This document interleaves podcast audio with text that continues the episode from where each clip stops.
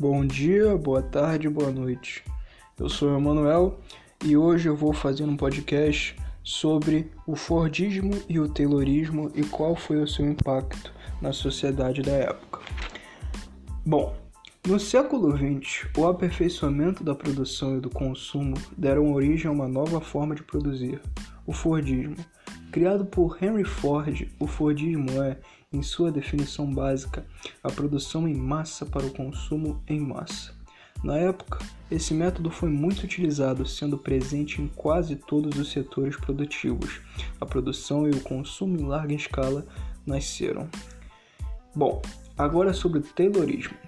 O termo Taylorismo faz referência ao engenheiro norte-americano Frederick Taylor, que nasceu em 1856 e morreu em 1915, considerado um dos maiores, um dos maiores fundadores da administração científica. O Taylorismo enfatiza a eficiência operacional das tarefas realizadas, nas quais se busca atrair, extrair o melhor rendimento de cada funcionário.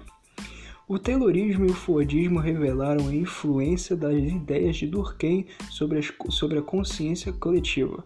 Para Durkheim, há uma consciência coletiva que define as ações de cada indivíduo e submete todas as regras, sendo que essa consciência coletiva é a empresa e o método de produção, a empresa e a mídia que, que força com que a população consiga consumir cada vez mais os produtos que estão sendo feitos em larga escala.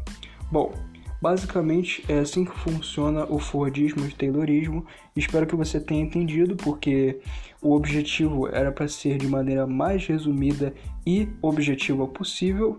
Enfim, é isso. Boa noite. Obrigado por tudo.